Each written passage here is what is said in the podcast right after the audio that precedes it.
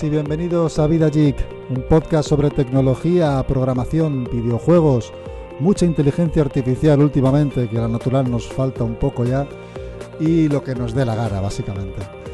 Hoy es sábado 13 de mayo de 2023. Mi nombre es Antonio Calatrava y me acompaña un día más Paco Rodríguez. ¿Qué tal Paco? ¿Cómo estás?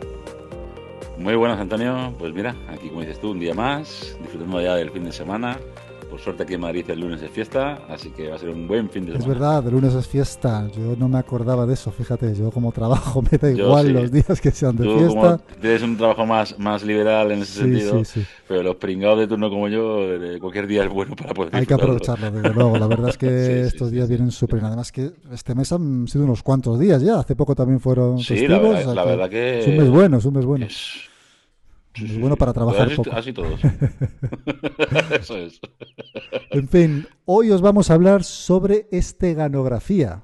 Sí, es una palabra un poco rara, pero es un tema muy interesante. Es algo de lo que llevo tiempo dándole vueltas que quería comentaros.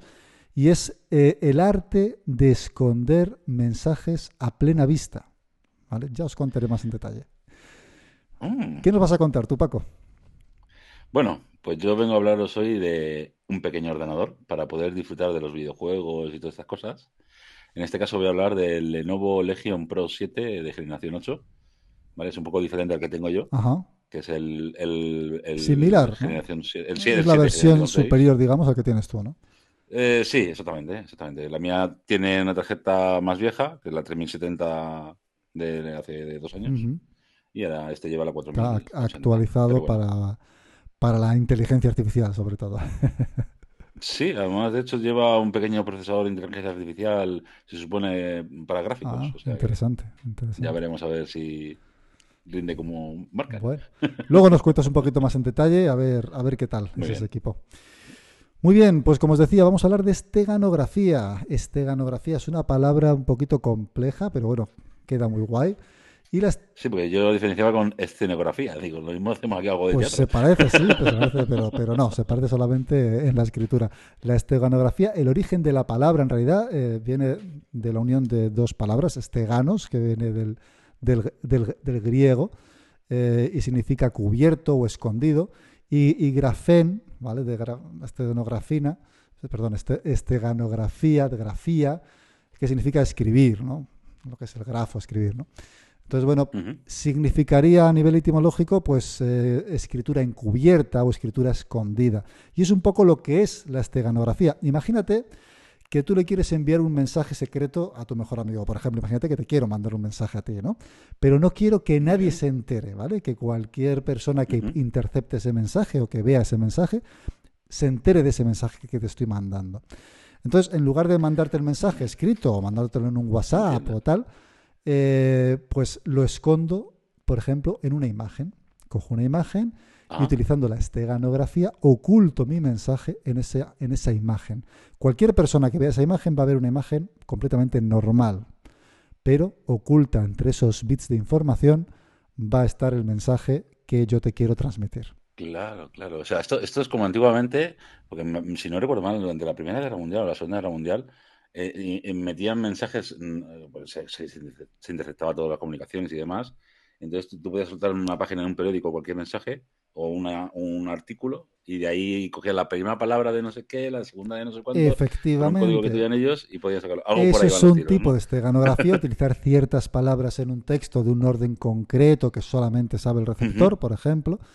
Aunque en la Segunda Guerra Mun- Mundial lo que más se utilizó fue el cifrado. ¿vale? La esteganografía no tiene por qué utilizar cifrado, aunque también puede utilizarlo. Y de hecho eh, suele ser recomendable que además de esconder el mensaje utilizando esteganografía, cifres ese mensaje con un código Para para, que que, sea todavía más sea más seguro poder- ¿no? el poderlo, el poderlo sacar. Eh, pero bueno, la esteganografía llega hasta hace muchísimos años. O sea, realmente eh, la primera vez que se tiene constancia de alguien que haya utilizado esteganografía fue en el año 440 antes de Cristo, para que te hagas una idea. Madre Sí, mía. un famoso general griego llamado Histiaeus que quería enviar un mensaje secreto a uno de sus aliados. Eso era un adelante, seguro. Probablemente. ¿Sabes cómo lo hizo? En aquella época no teníamos ordenadores, no teníamos... ¿Cómo pudo utilizar esteganografía? Bueno, pues se le ocurrió una manera súper ingeniosa para, para enviar ese mensaje. Eh, cogió a uno de sus, eh, sus mensajeros y le afeitó la cabeza al cero. Una vez con la cabeza afeitada, le tatuó el mensaje en el cuero cabelludo. Después... Buenos esbirros. Buen mensajero, ¿eh? Después esperó al que el pelo le volviera a crecer. Y una vez ah, volvió a tener pelo, mandó a ese mensajero sin ningún problema. Nadie podía saber que ocultaba nada. Bueno, claro, ojo, ¿eh? Y cuando llegó allí, la persona le rapó la cabeza y pudo leer el mensaje. Hostia, o sea, Una manera súper interesante de, enviar un mensaje, ¿vale? Y la primera vez que se utilizó la esteganografía. Ojo, ¿eh? Sí, sí, sí. Eso en Prison Break le hubiera venido muy bien también, a ver, lo pensaba que era, era Él se rapó, él se rapó al cero y no, no, dejó crecer. Pero seguro, seguro lo podía haber llegado a haber utilizado. Sí, sí, sí, sí. La verdad es que sí. Pues bueno, la esteganografía tiene varios tipos, ¿vale? Como ahí habéis visto un poco, pues sería un poco el, tipo de imagen en este caso, ¿no? Bueno, en el tipo de pelo en este, en este ejemplo que os he puesto, pero el tipo de imagen el que os he mostrado antes, por ejemplo, ocultar un mensaje en una imagen, ¿vale? También se puede hacer esteganografía en ficheros de audio, ¿vale? Por ejemplo, este mismo fichero de audio que estáis escuchando, si nos escucháis en, el podcast, también podría mm, tener un mensaje oculto. Quién sabe, quizá incluso lo tenga, ¿vale? Mm. Eh, también puede estar oculta en texto, como bien has apuntado tú. Efectivamente, utilizando ciertas palabras en un texto, eh, o cambiando el tamaño o el orden de las palabras, puedes tener un mensaje oculto en ese texto. Hace muchos años eh, yo recuerdo que me topé con esto de la esteganografía porque vi cómo escondían mensajes en texto y me llamó mucho la atención porque la forma en la que lo hacían era eh, utilizando los espacios que separaban las palabras. Cogían un texto y lo justificaban a derecha y izquierda, de forma que el texto, pues lo clásico, ¿no? Que esté justificado a ambos lados. Sí, sí. Para justificar el texto a ambos lados tienes que separar las palabras. Pues esa separación estaba hecha utilizando un algoritmo concreto de forma que ocultaba unos bits de información que luego se podían transformar en un, mensaje oculto. Mm, buah, chaval, eso sí que muy heavy, está rebuscado, muy, ¿eh? muy interesante, sí. Y también pues, se utiliza esta tecnología en redes de comunicaciones, en la que se puede eh, modificar de alguna forma la comunicación para que se oculten unos mensajes en esos bits que se transmiten. ¿vale? bueno. Entonces, bueno, al punto en el que os voy a explicar hoy, vamos a, explicaros cómo hacer, cómo esconder vuestro propio mensaje utilizando esteganografía en una imagen. Hay varios tipos de utilizar eh, la esteganografía en una imagen. La más común es utilizar lo que se llama el, LSB o Less Significant Bit. Eh, es eh, el, bit menos importante de cada píxel, ¿vale?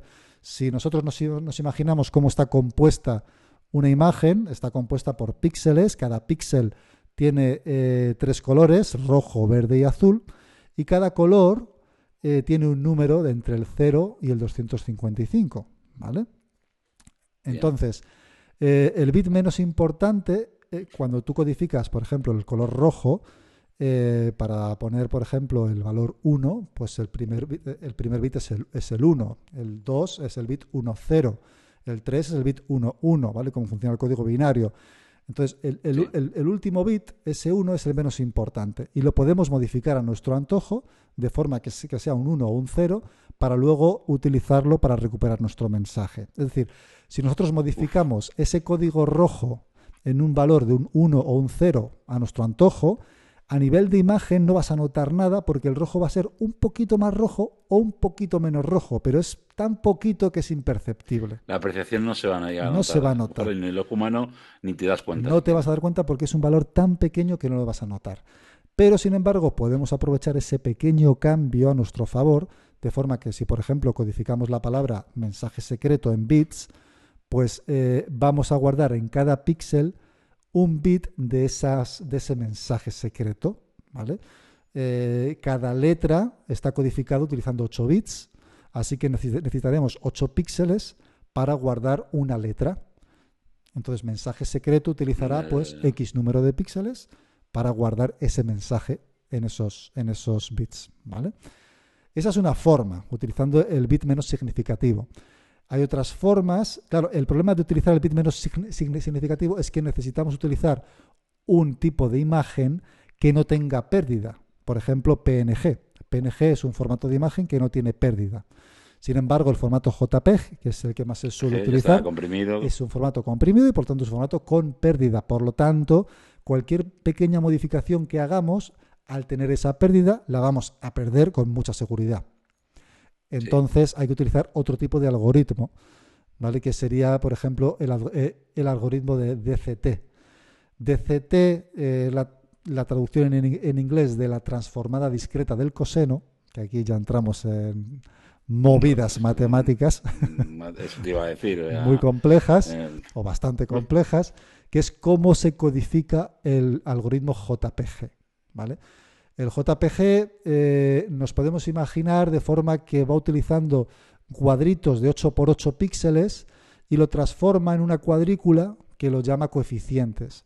Esos coeficientes van a representar cómo se distribuyen los colores y los detalles de ese color en ese cuadrito. Luego, el algoritmo de JPG va a quitar los coeficientes menos y menos importantes para no afectar a la imagen. ¿vale? Entonces, lo que sí podemos hacer es modificar en lugar del, del píxel o del bit menos significativo de cada píxel, modificar esos coeficientes de CT, los, los que contienen eh, eh, más información, para que ese cambio sea menos importante, ¿vale? Para que ese cambio tampoco se note en el JPEG. Y de esa manera podemos ocultar mensajes en una imagen JPEG sin que se note esa modificación al algoritmo. Con lo cual es muy interesante. ¿vale? Sí. Entonces, eh, vamos a hacer un ejemplo práctico. Os he preparado oh, un taller, un pequeño taller, en directo. Sí. A ver qué tal sale, ya sabes cómo son estas cosas. Os he preparado eh, un Google Colab con, con, todo lo necesario ya precreado para que sea sencillo de utilizar y poder ocultar vuestros propios mensajes en vuestros ficheros JPG. Y otro Google Colab específico para recuperar esos mensajes. Tener en cuenta que estos eh, Google Colab no van a utilizar cifrado, es decir, solamente van a utilizar esteganografía pura y dura, van a esconder directamente el mensaje en un fichero de imagen. En este caso vamos a utilizar JPEG y el algoritmo que os comentaba de los DCT. ¿vale? Para ello eh, vamos a irnos...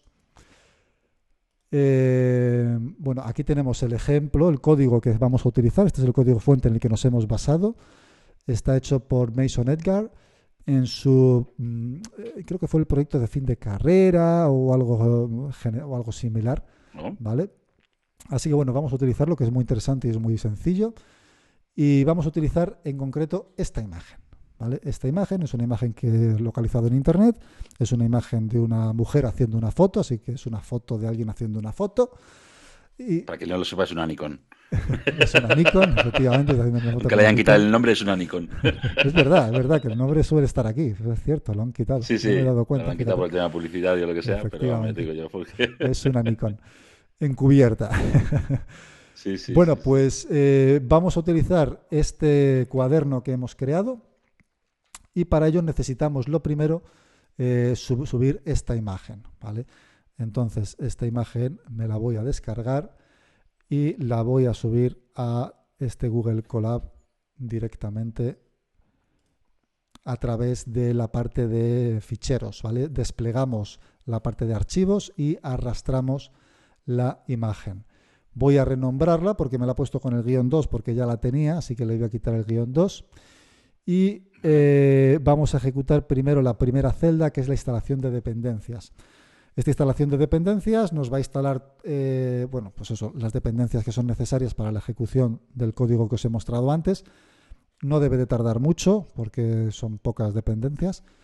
Y después ejecutaremos eh, la forma de ocultar el mensaje. ¿vale? Aquí tenemos que modificar, bueno, esto es lo cambiaré en la versión final eh, para que os pida el, nombre de imagen, para que no os pida el nombre de imagen, directamente lo coja de forma automática. Lo, coja directamente, De hecho, en la de mostrar, en la de revelar el mensaje, creo que ya lo hice, pero quizá aquí no. Bueno, vamos a ocultar el mensaje, eh, vamos a ejecutar la celda de ocultar el mensaje y nos pregunta qué mensaje vamos a ocultar. Pues vamos a ocultar, por ejemplo, un mensaje en el que diga eh, la cámara de la imagen es una Nikon. y pulsamos. Aunque la hayan querido ocultar, nosotros lo vamos a mandar. Bueno, nos ha dado un error, ¿vale? Porque he puesto la cámara con A con tilde y, no está pensado, eh, no está pensado, solamente está pensado para ASCII. Habría que hacer la, la codificación a UTF-8, pero no la ha implementado. Entonces, bueno, de momento solamente sin tildes. La cámara de la foto es una Nikon. Si me da tiempo, para cuando escuchéis el podcast, quizás ya haya implementado la codificación UTF-8 y no tengáis problema con caracteres especiales. Ahora está ejecutando el algoritmo para ocultar el mensaje y nos va a generar un fichero al lado de este otro con la imagen eh, oculta. ¿Vale? Ahí lo tenemos, mensaje oculto en la imagen Stego Image. Y aquí nos la muestra la imagen, que la podemos ver aquí un poquito más grande para que veáis cuánto cambia con respecto a la original. La sigue siendo perfecta. Si la verificáis con esta otra, estoy cambiando de una imagen a otra y no hay prácticamente no hay ninguna diferencia al ojo humano. O sea, son imágenes prácticamente idénticas. prácticamente no es que no haya, es que yo no la veo. Tú no la ves, yo tampoco, y, bueno, quizá alguna persona. Sí que es verdad que yo aquí que la veo en, directo, digamos, eh, quizá la veo con algo menos de calidad, pero es posible que sea porque al guardar esta imagen la ha guardado con más compresión. Eso tendríamos pues que verlo. De hecho, podemos comprobar cuánto ocupa cada imagen. La imagen original ocupa 299,37K y la otra 226,56. Sí, ha, quitado unos cuantos. O sea que ha bajado la calidad. Por eso quizás se nota un pelín. Y bueno, lo podríamos modificar para que la guardara con más calidad y aún así guardar el mensaje. Sí, guardar lo mejor posible. Vale, vamos a, guardar esta imagen y nos vamos a ir a este otro Google Colab en el que vamos a revelar ese mensaje. ¿De acuerdo? Vamos a subir este esta, esta imagen con el mensaje oculto a nuestro Google Colab. Vamos a instalar las dependencias y, vale, este sí que lo implementé ya, el tema de que coja la imagen automáticamente. Y ahora veremos si es capaz de sacar ese mensaje de forma automática de la imagen que hemos pasado. Vamos a ejecutar el código de revelar el mensaje procesando fichero stego image 2-2 que es el que le hemos subido con nuestro mensaje. Mm, no, este no es. Eh, no, este no es. De hecho, este no es. A ver qué mensaje has metido ahí. Este era... no, es que he guardado la imagen que ya tenía en pantalla, que es esta, pero ese no es el que he hecho. Ahora sí he guardado el correcto. Vamos a, eh, a eliminar esto que he ejecutado. Vamos a eliminar este que he subido antes. Y vamos a subir el correcto, que es este de aquí lo subimos, ejecutamos el código procesando fichero stegoimage.jpg. Ahora sí, este es el que hemos ocultado anteriormente. Vamos a ver. Eh, y hay mensaje extraído, la cámara de la foto es una Nikon. Ostras, qué chulada, macho. Automáticamente. Es una chulada, ¿eh? Es, muy chulo, la verdad que es muy llamativo, es muy interesante. Puedes ocultar cualquier tipo de mensaje. Eh, ya te digo, en un JPEG sin más. O sea que. Mm, y este JPEG lo puedes enviar vía WhatsApp. Si, quisieras mandar mensaje encriptado, podrías mandar la encriptación directamente a la imagen. Claro, lo que podrías hacer es, antes de guardar el mensaje como tal, utilizando esteganografía, primero cifrar ese mensaje y guardar de forma eh, que utilicemos la esteganografía lo que es la parte cifrada del mensaje. De esa, de esa forma, a la hora de recuperarlo, tienes que recuperar y descifrar. Te pediría una clave, ¿vale?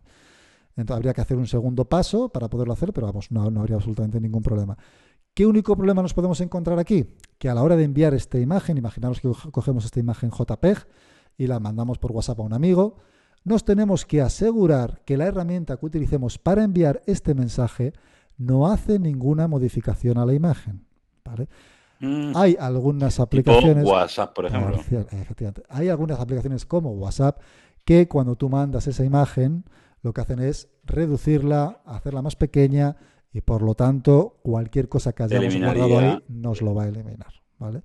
Ojo, es muy importante no confundir la esteganografía con los metadatos de una imagen. ¿vale? Los metadatos no tienen absolutamente nada que ver. La esteganografía no guarda este mensaje en los metadatos. La esteganografía guarda el mensaje en la imagen tal cual o en el algoritmo que se utiliza para... Sí, porque al final es un píxel dentro de la imagen, con lo cual no, estás, no es un metadato, una información de, una, de la imagen. Podríamos utilizar esta iconografía y guardar algo en los metadatos que pareciera una cosa y que fuera otra, ¿vale? Pero no es el caso para esta herramienta que os he, que os he mostrado, ¿vale?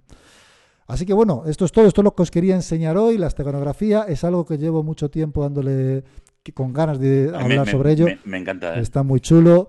Eh, y me ha traído recuerdos porque uno de los primeros artículos que yo escribí en un blog que yo escribí hace mucho tiempo, de hecho hace, De hecho hace casi 20 años que lo escribí. Ojo, eh.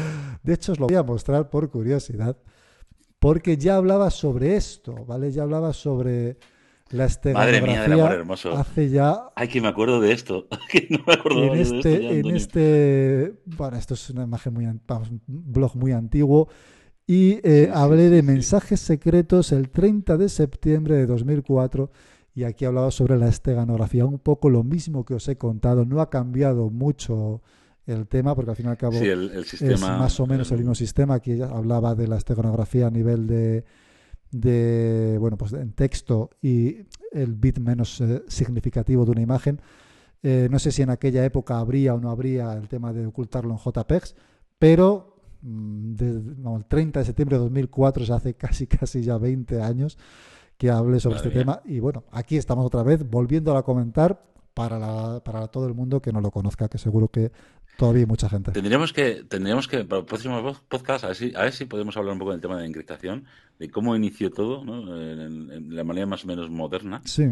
Hasta la actualidad, ¿no? el cifrado ha cambiado mucho y ahora está. Ha mucho, ahora está siempre con nosotros, aunque no nos demos cuenta. O sea, está permanentemente con nosotros. Pero tú fíjate, eh, cuando crearon, te acuerdas tú de la máquina Enigma, ¿no? ¿Se sí, ¿Enigma? sí, sí, Enigma en la Segunda Guerra Mundial. es lo que te comentaba antes, que se utilizó sobre todo en la Segunda Guerra Mundial, sí que fue una revolución brutal, porque prácticamente a partir de ahí se creó el, el ordenador en sí.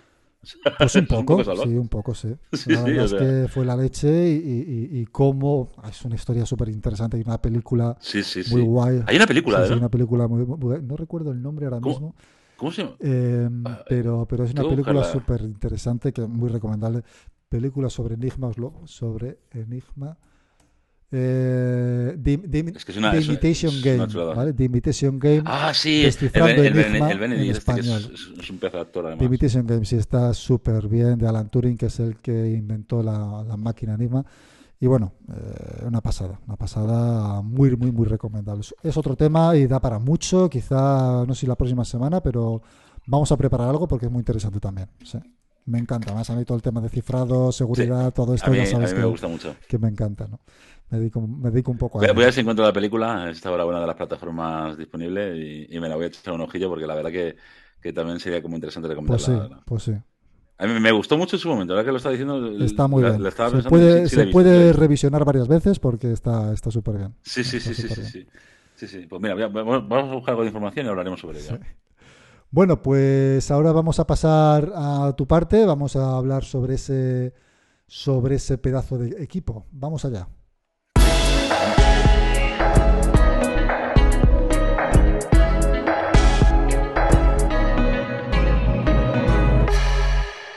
Cuéntanos, Paco, a ver, ese, ¿que era un Lenovo o no? Eso es, eh, marca Lenovo. Bueno, hablo de Lenovo más que nada porque es el ordenador que tengo yo, ¿vale? Yo, bueno, ya hemos dicho antes que al inicio del programa que el que yo tengo es el, el, generación 6. Eh, Legión 7, generación 6. Ellos van llamando Legión 5, digamos, que es una versión más bajita. La Legión 7 se supone que es la gama alta de, de, Lenovo, ¿vale? de, en tema gaming, ¿vale? Siempre hablando de un ordenador gaming, no hablamos de un ordenador pues como puede ser el MacBook Pro, todo sí, es un ordenador específico para gaming porque tiene he, pensado para una jugar, GPU un ordenador grande, super, vamos, pepino, prácticamente último modelo y, muy interesante. Eso es, eso es, eso es. Bueno, pues en este caso, que es el modelo más moderno, ¿vale? La única, bueno, para yo vamos a hablar de los dos, del mío y del moderno, para que veamos un poco la diferencia de lo que ha avanzado, pues sobre todo en estos dos años, ¿no? En mi caso, por ejemplo, en el que yo tengo es el que te utiliza eh, Ryzen, el 5800, ¿vale? Y en este modelo nuevo ya incorporan el Intel Core i9, el 13900HX, ¿vale? Que es el de decimotercera generación de, de, Intel. Eh, han cambiado la plataforma, lógicamente, de, de, AMD a Intel. no sé, por, por, porque será más no sé decirte. La verdad que no sé por qué hacen cambios de sí, a veces que según, según les se alían con unos o con otros según y ya está. Exactamente. Al final es, una, es más marketing que yo creo que otra cosa, porque al final estamos hablando de dos pedazos de procesadores. Es posible, sí. Sí, sí. Tiene 32 GB de RAM, eso estamos igual, en mi ordenador es igual, 32 GB de RAM, que hoy en día yo creo que para poder jugar sobre todo es esencial. Eh, en un ordenador, ¿eh? no tiene nada que ver con una consola, lo confundamos consola o ordenador, no tiene nada que ver. La consola está pensada para jugar solamente a videojuegos y el ordenador, aparte de poder eh, jugar, puedes crear contenido, puedes visualizar vídeos, De hecho, este ordenador, al tener esta pedazo de GPU, es un ordenador también muy interesante para la gente que se dedique a Machine Learning, a inteligencia artificial, etcétera, porque puedes incluso entrenar ciertos modelos de inteligencia. Exacto, exacto. O sea, para el tema de inteligencia artificial sería un pepino. No tanto por el precio, porque el precio es otro mundo, porque lógicamente a lo mejor este ordenador en, pues, te cuesta 600, 700 euros más barato si te haces una torre, pero bueno, eh, la cosa, la diferencia es que es un portátil, ¿no? Y como portátil, 32 GB de RAM, eh, tenemos eh, una pantalla que es lo que más me gusta aparte de, lógicamente, lo que lleve incorporado, que eso sí que lo llevamos igual, que es una Q, eh, QHD, una resolución de... de uy, pues se me ha olvidado a mí. Bueno, era de 2000, no me acuerdo bien, 2560 por 1600, ¿vale? Que es la misma que tengo yo. lo que diferencia de la mía a este, que el mío es a 165 Hz y la nueva ya es a 240 Hz, ¿vale? que eso a la hora de la movilidad de la imagen, sabes que se, se va como más rápido a la hora de mover la imagen, ¿vale? Es un poquito un pelín. No, no creo que haya una gran diferencia de 160 a 240 como de 60 a 140, ¿vale? O 160. No es tanta la diferencia. Pero, lógicamente, contra más hercios tengas, respetando la calidad y los nits, que, que creo que son 500 nits lo que lleva, exactamente 500 nits, que la verdad que se ve espectacular. Estamos hablando que la pantalla en calidad, estamos hablando como de un, un, MacBook Pro. Sí, sí, sí. Ese mismo tipo de pantalla. Si se a 4K, ¿eh? no tiene nada que ver. 4K ya es otro nivel maribel. Pero en este caso con QHD, ya te digo que se ve espectacular, se ve fenomenal. Una pantalla de 16 pulgadas que, que para un portátil está muy bien sin respetando unos márgenes de tamaño considerables. El, el, MacBook Pro no es 4K, yo pensaba que sí. No, bueno, depende de qué MacBook Pro. Yo te hablo del MacBook Pro cuando yo me lo compré en su día, no sé si te acordarás. Yo me compré en el 2012, ¿era, ¿no? 2013. ha, llovido un, un, poquillo ya. Y mira que no, y, mira que no llueve. Y mira que no llueve. Mira que no llueve. Pero es que en Apple no estoy tan seguro que haya metido 4K, porque en Apple ya sabes que ves ya, no lo tengo claro. que todavía siguen en 90 Hz con el móvil. No, pero yo sé que los iMac sí que metió 5K hace tiempo ya.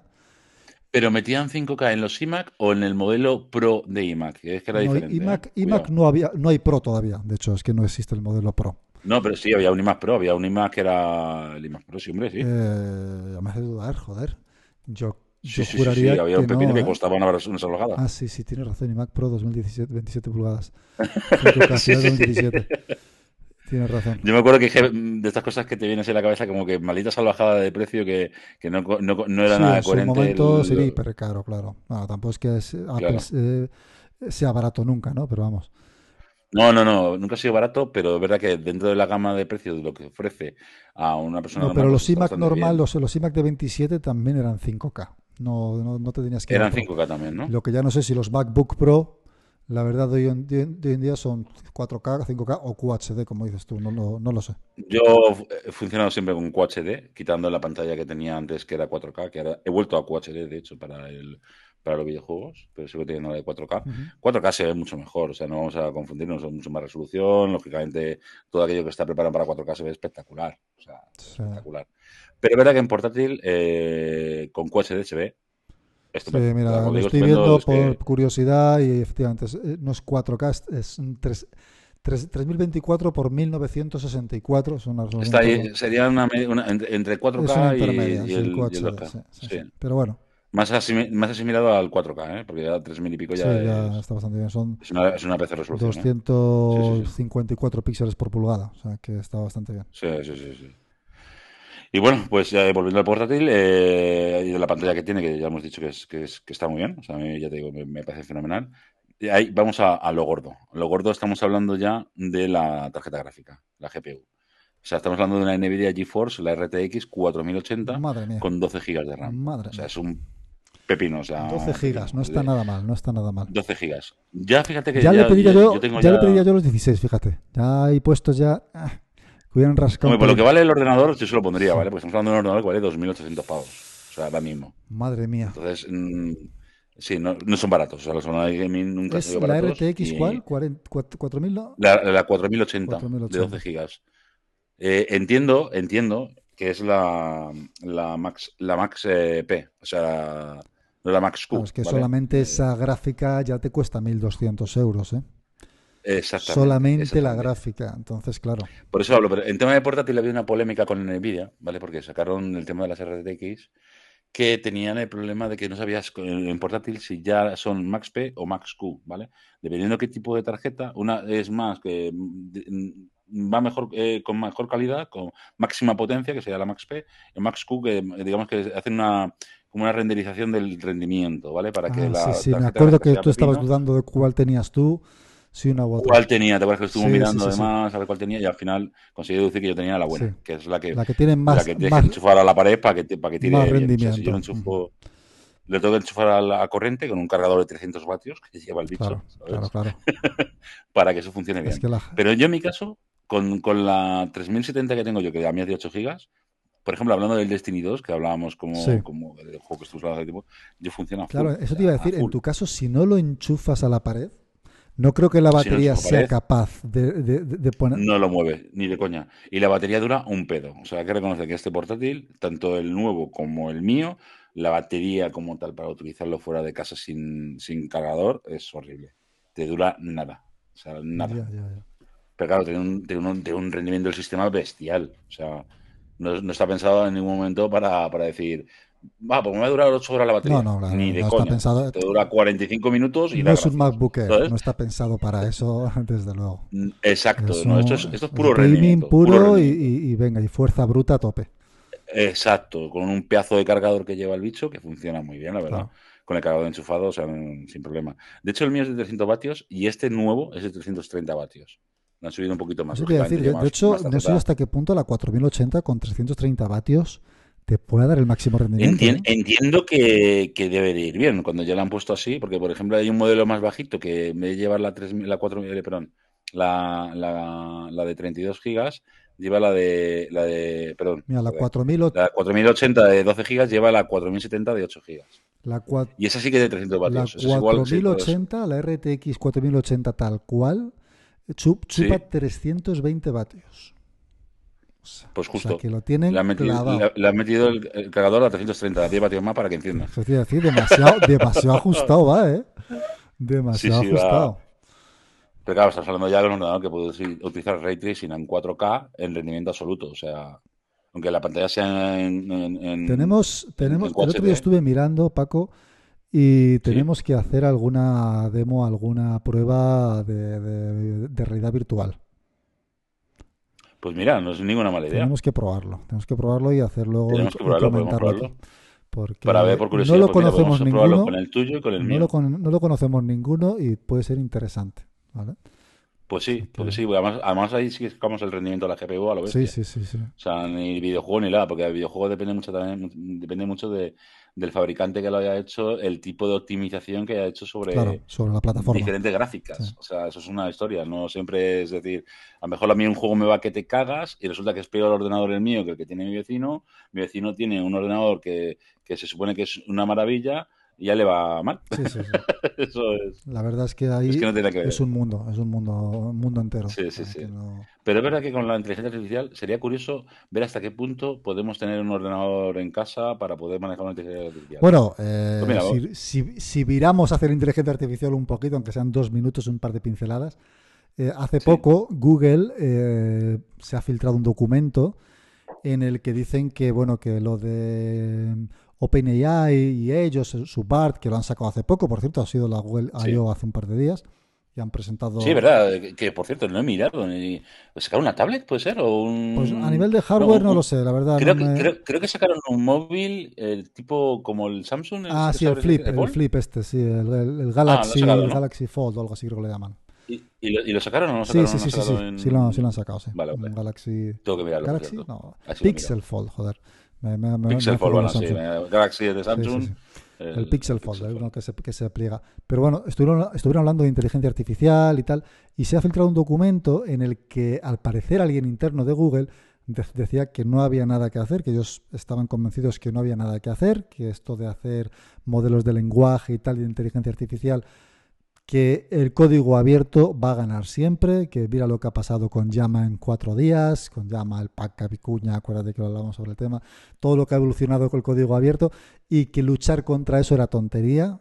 O sea que mm, no es, estoy que se van, a echar un poco atrás. No echarse un poco atrás, pero que se están dando cuenta de que ahora mismo es, eh, aunque OpenAI puede ir por encima, o ellos también estén ahí medio medio y tal, el código abierto, lo que vaya apareciendo en código abierto, cómo avanza eso de rápido, porque toda la comunidad está ahí aportando ideas y aportando cosas, y cuantizando y, comprimiendo y haciendo que se pueda ejecutar en prácticamente cualquier equipo, cualquier dispositivo, cualquier para que todo eso sea más rápido. Es una historia, es una historia. Eh, al final eso está haciendo que la inteligencia artificial, la, que va a triunfar, digamos, o la que va a prosperar, es la de código abierto, porque es la que va a ir más rápido que las demás.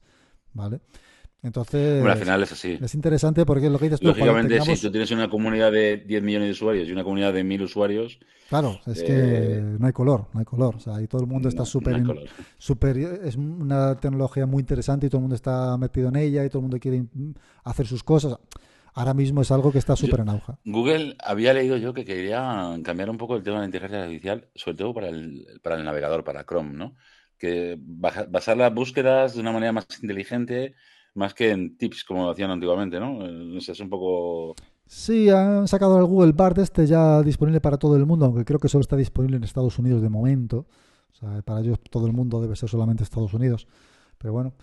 Eh, sí, bueno, americanos es, el centro de, es el centro del mundo. Y, bueno, pues la gente está probándolo y tal. Eh, pero al parecer, pues todavía OpenAI está por encima, el chat GPT, el GPT-4 principalmente. Así que bueno, hay muchas novedades al respecto. cada semana hay cosas nuevas, es una locura seguir el día a día. De hecho, hace hoy, hoy precisamente he leído eh, algo sobre otra compañía, eh, ¿cómo se llama? Em, ay, no me sale el nombre ahora. Ah, ah, ahí empieza por A, pero no recuerdo. Alpaca no. No, Alpaca no, es una compañía que tiene, tiene su modelo de lenguaje también ellos, no es de código abierto, pero que dicen que han sacado ya un contexto de 100.000 ¿100.000 era o 10.000?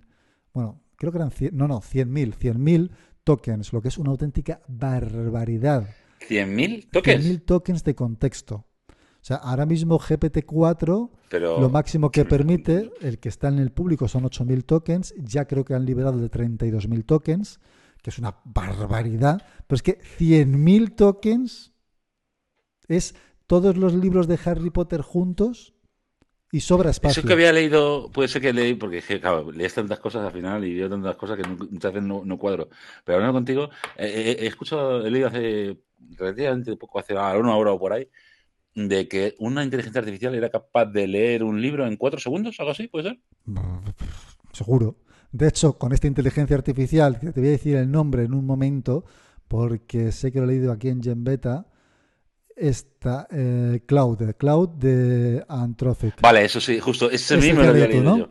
Vale. A, través de Sataka, o sea que sí, pero Claro, sí, pues sí, esta herramienta, esta inteligencia artificial, sí, lo lee en cuatro segundos porque le han hecho una prueba de coger eh, un texto de un libro completo de veintipico mil palabras, eh, modificar dos frases y decirle qué es lo que ha cambiado y en 20 segundos se lo ha dicho. O sea, en 20 segundos se ha leído todo el libro y le ha dicho lo que está cambiado.